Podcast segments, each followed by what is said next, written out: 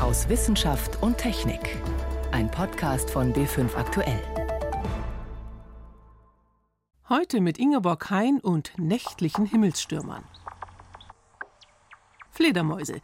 Wie und wo sie am liebsten leben, dazu mehr gegen Ende der Sendung. Außerdem fragen wir, wie Fliegen umweltfreundlicher werden könnte und ab wann das möglich sein soll. Als erstes aber beschäftigt uns eine aktuelle Studie zur Qualität des Trinkwassers. Ich begrüße Sie zu unserem Wochenrückblick aus Wissenschaft und Technik. Plastik ist längst überall, im Gebirge, im Meer, selbst in der Polarregion. Und was ist mit unserem Trinkwasser, das ja in Deutschland als das bestkontrollierte Lebensmittel gilt?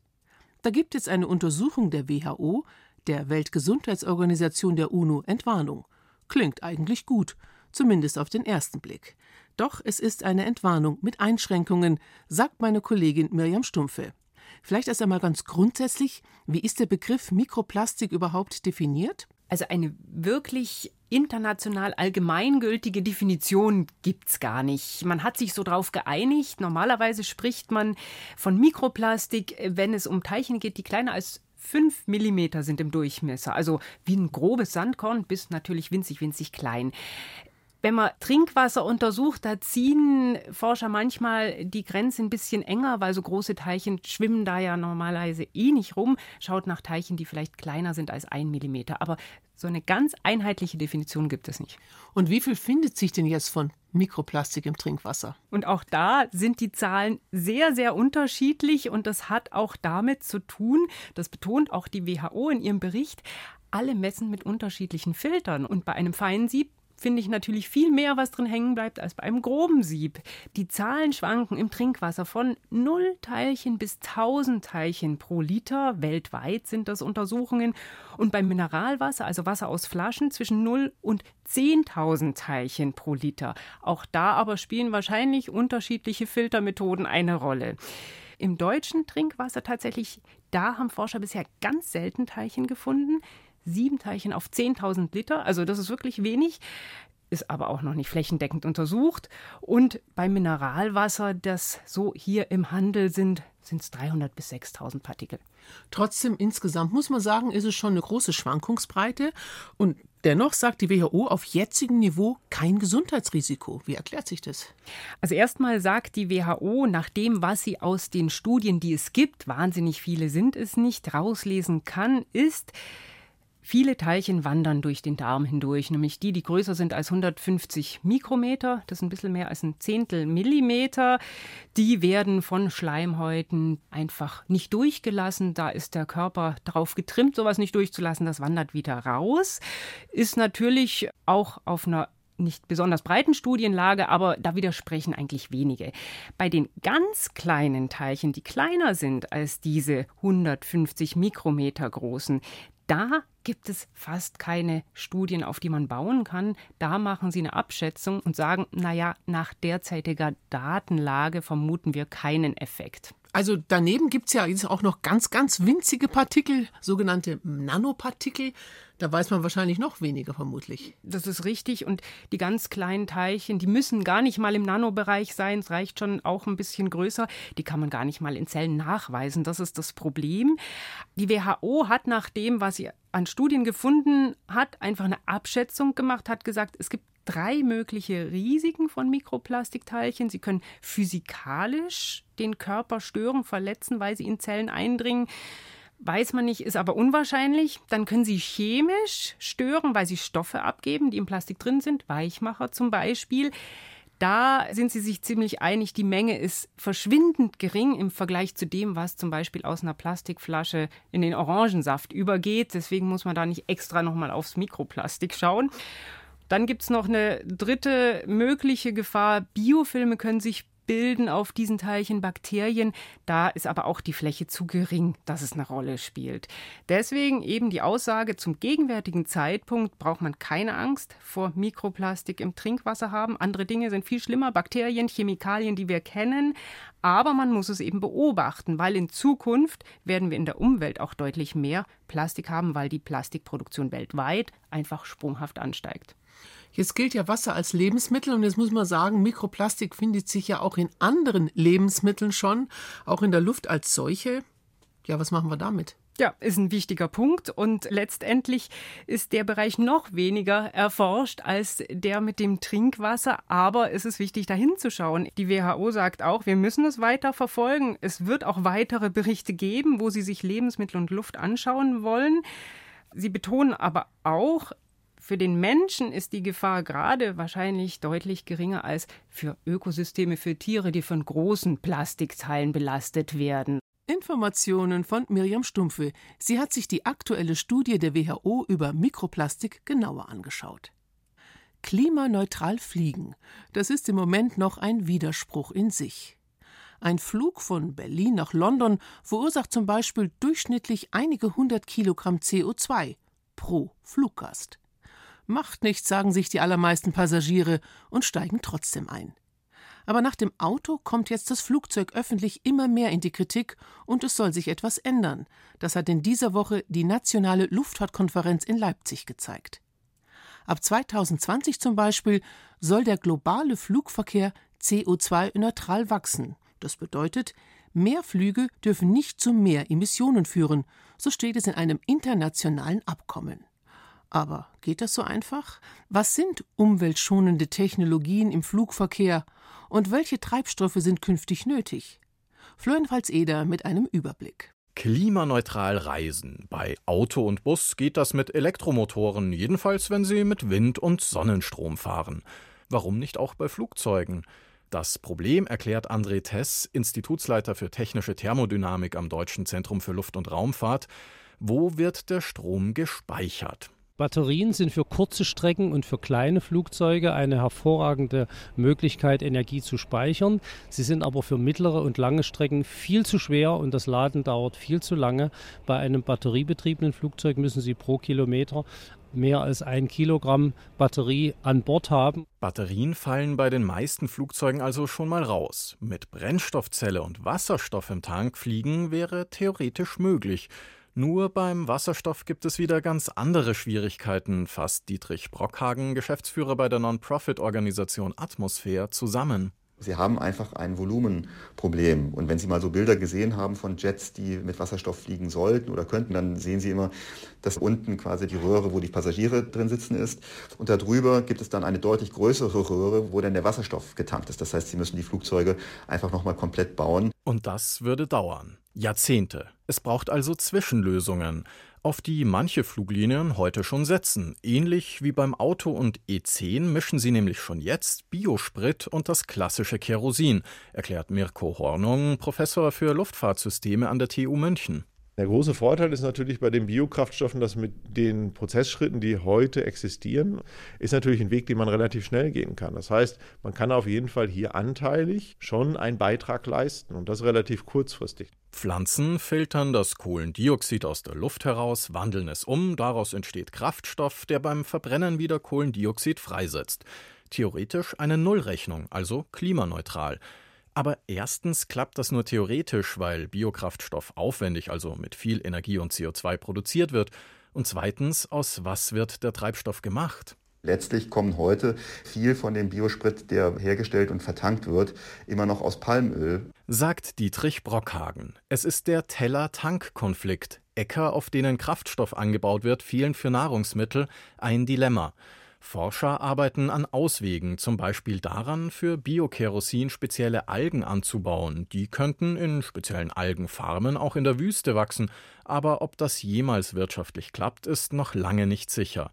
Dafür gibt es aber noch eine ganz andere Möglichkeit, zum sauberen Flugzeugtreibstoff zu kommen, künstlich hergestellt aus Kohlenstoff und aus Wasserstoff der letztlich mit Strom und Wasser erzeugt werden kann und auf der anderen Seite Kohlenstoff. Und wenn man eben diesen Kohlenstoff direkt aus der Luft zieht, dafür gibt es heute geeignete Möglichkeiten, dann kommt man an diesem Teller-Tank-Konflikt vorbei und kann trotzdem nachher flüssiges Kerosin erzeugen.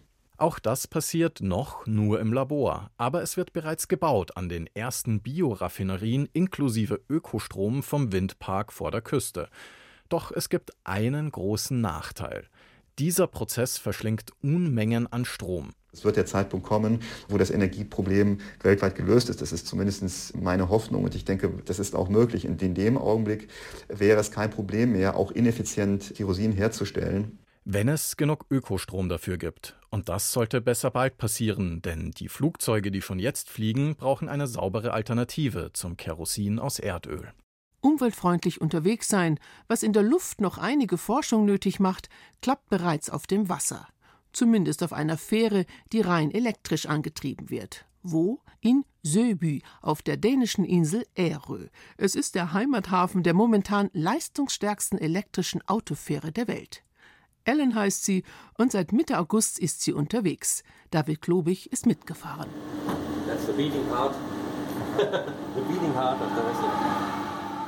Das ist das schlagende Herz des Schiffs. Chief Captain Frank Pedersen ist hörbar stolz, als er die Tür zu einem der beiden Batterieräume im Bauch der Elektrofähre Ellen öffnet. In langen schwarzen Regalreihen stehen 420 Batterien, jede einzelne ein paar Dutzend Kilo schwer. Insgesamt wiegen die Stromspeicher des Schiffs über 50 Tonnen. Ihre Speicherkapazität entspricht dem Jahresstromverbrauch einer kleinen Familie. Für die Fähre mit ihren beiden 1000 PS Elektromotoren reicht das nicht einmal einen Tag. Das Schiff ist ungefähr 60 Meter lang, die größte Fähre, die wir auf der Insel haben. Die Fährverbindung geht nach Fünshau auf Alsen, elf Seemeilen. Geladen wird nur hier in Söbü. Wir müssen also hin und zurückfahren.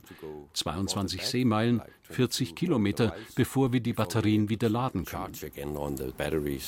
Dafür steht am Fähranleger ein grüner Kasten. Sobald das Schiff festgemacht hat, öffnet sich der Kasten und zwei Arme fahren heraus, die in Öffnungen im Schiffsrumpf verschwinden. Dann fließt durch 32 dicke Kabel der Ladestrom. Nach 20 Minuten sind die Batterien so weit aufgefüllt, dass die Fähre die nächste Tour machen kann. Bei den Batterien handelt es sich um Lithium-Ionen-Akkus. Da stellt sich natürlich die Frage, wie sicher die Stromquelle ist. Denn Lithium-Ionen-Akkus können in Brand geraten und sind dann nur schwer zu löschen. An Bord einer Fähre kann das katastrophale Folgen haben. Therefore we have and that's Deshalb haben wir, und das ist vielleicht eine der größten Innovationen auf dem Schiff, ein spezielles Medium, um Feuer in der Batterie zu bekämpfen. Das ist ein Schaum. Er ist nicht umweltschädlich. Der Hersteller sagt, man kann ihn essen. Wenn man ihn in die Batterien presst, dann können diese, anders als beim Löschen mit Wasser, nicht explodieren. Registriert das Löschsystem erhöhte Temperaturen oder Rauch in einer Batterieeinheit, wird ein Konzentrat mit Druckluft aufgeschäumt und dorthin geleitet. Die restlichen Einheiten bleiben intakt. Wenn das nicht ausreicht, können wir eine Sprinkleranlage starten oder den Batterieraum sogar komplett fluten. Seit vier Jahren läuft das Projekt E-Ferry, Elektrofähre, finanziert zur Hälfte aus EU-Mitteln. Die größte Umstellung für die Steuerleute dürfte die Stille sein. Von den Elektromotoren kommt, anders als von Schiffsdieseln, keine akustische Rückmeldung, wenn man Gas gibt. Und eine weitere Besonderheit, die Motoren sprechen ohne Verzögerung an. Wenn Sie sich ferngesteuerte elektrische Schiffsmodelle anschauen, dann reagieren die unheimlich schnell auf Steuerbefehle. Mit dieser Fähre ist es dasselbe. Deshalb gibt es eine Software, die das etwas bremst, damit sich die Motoren so verhalten wie bei einem konventionellen Schiff. Wenn die Maschinen schlagartig die volle Leistung liefern würden, dann würden wir wahrscheinlich die Schiffsschrauben und die Wellen ruinieren. Die Fährgesellschaft hofft, dass sie im Vergleich zu einem konventionellen Schiff pro Jahr 2000 Tonnen CO2 einsparen kann und gut 41 Tonnen Stickoxide. Wie viel es tatsächlich ist, sollen Messungen während des Betriebs zeigen. Für die Häfen ist die abgasfreie Ellen aber auf jeden Fall eine Entlastung, denn die Motoren der normalen Fähren pusten während des Be- und Entladens jede Menge Ruß in die Luft. Sie hören wie fünf am Sonntag aus Wissenschaft und Technik im Studio Ingeborg Hein. An wen richten sich aktuelle Forschungsergebnisse? Natürlich an uns alle. Oft betreffen sie uns sogar unmittelbar, wenn es neue Erkenntnisse aus der Medizin etwa gibt. Die stehen aber nicht sofort in der Tageszeitung, sondern zunächst nur in Fachzeitschriften. Die entscheiden, was veröffentlicht wird und sind noch dazu teuer. Schon seit Jahren verhandeln deutsche Unis und andere Wissenschaftsorganisationen mit den großen Verlagskonzernen. Denn immer mehr Forscher wollen, dass ihre Ergebnisse nicht in teuren Fachjournalen erscheinen, sondern online für jeden zugänglich sind. Am Donnerstag gab es eine Einigung mit dem Verlag Springer Nature, ähnlich wie bereits Anfang des Jahres mit dem Verlag Wiley. Ist das jetzt der Durchbruch, den sich Forscher erhofft haben? Nein, meint meine Kollegin Jeanne Rubner. Man stelle sich vor, die Leser einer Tageszeitung müssten selbst die Artikel und Reportagen liefern. Sie müssten die Beiträge dann Korrektur lesen und auch noch fürs Abo zahlen. Absurd? Ja. Aber so ähnlich geht es den Forschern seit Jahrzehnten mit den Wissenschaftsverlagen. Die lassen sich Studien und Ergebnisse schicken und umsonst begutachten und kassieren dann für ihre Fachzeitschriften horrende Preise.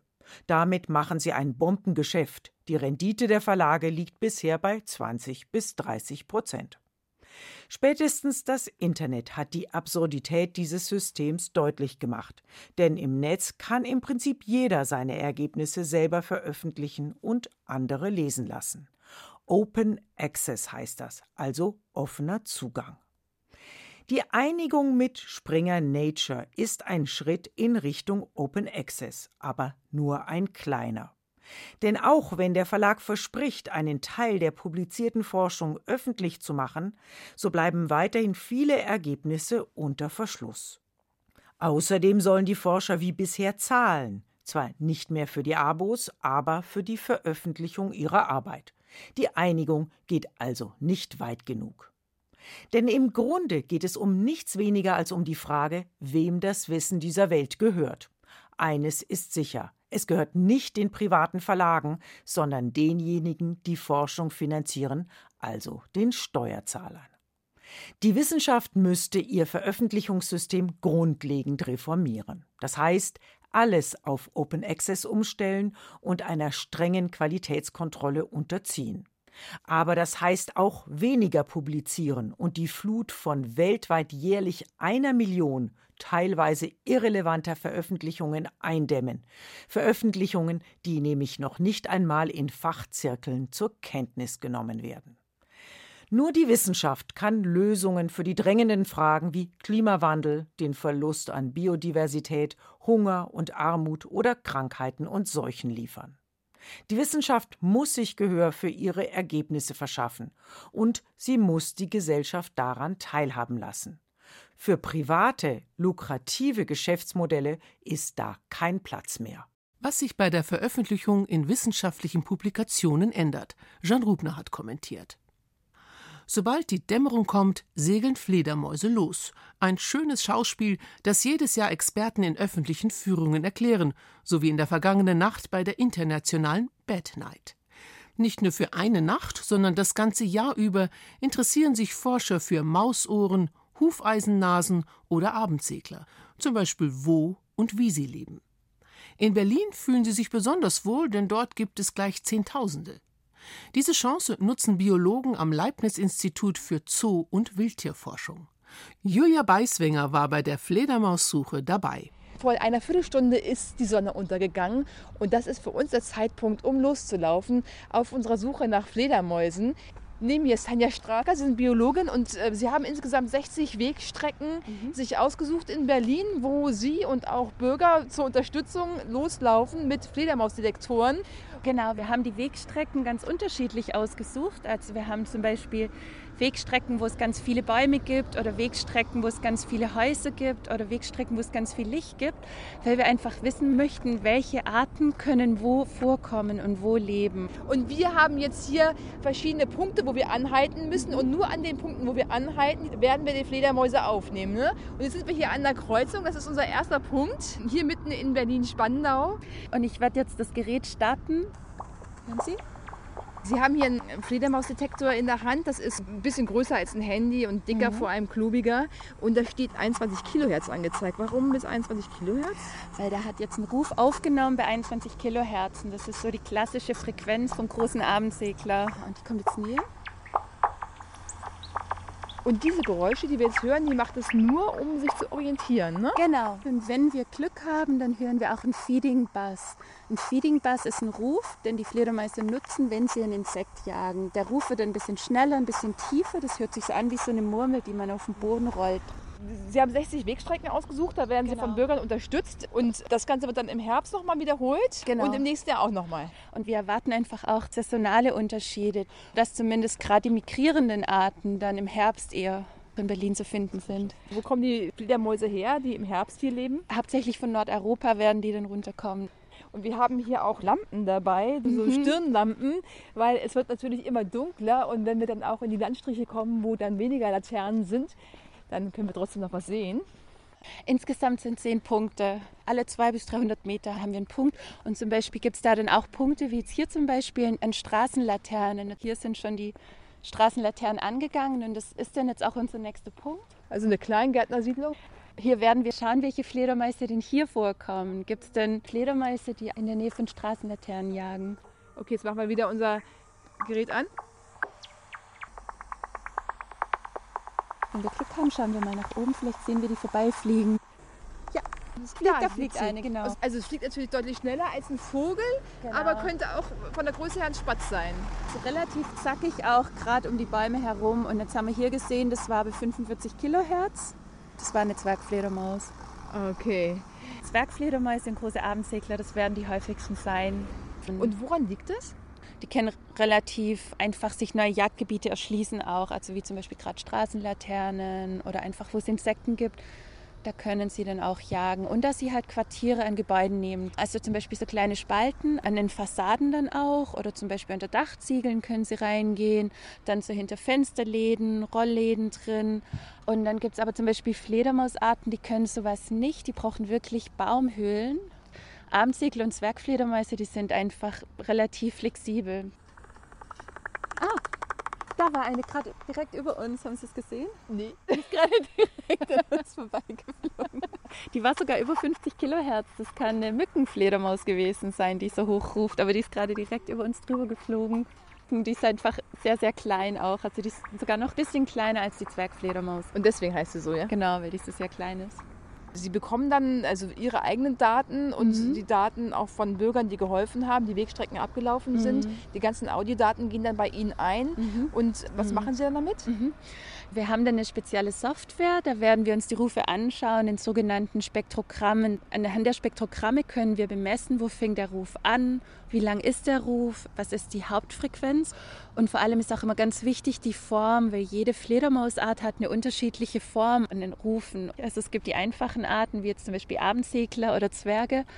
Aber dann gibt es einfach Arten, die man alleine vom Gehör nicht mehr unterscheiden kann. Und da müssen wir uns einfach die Spektrogramme anschauen.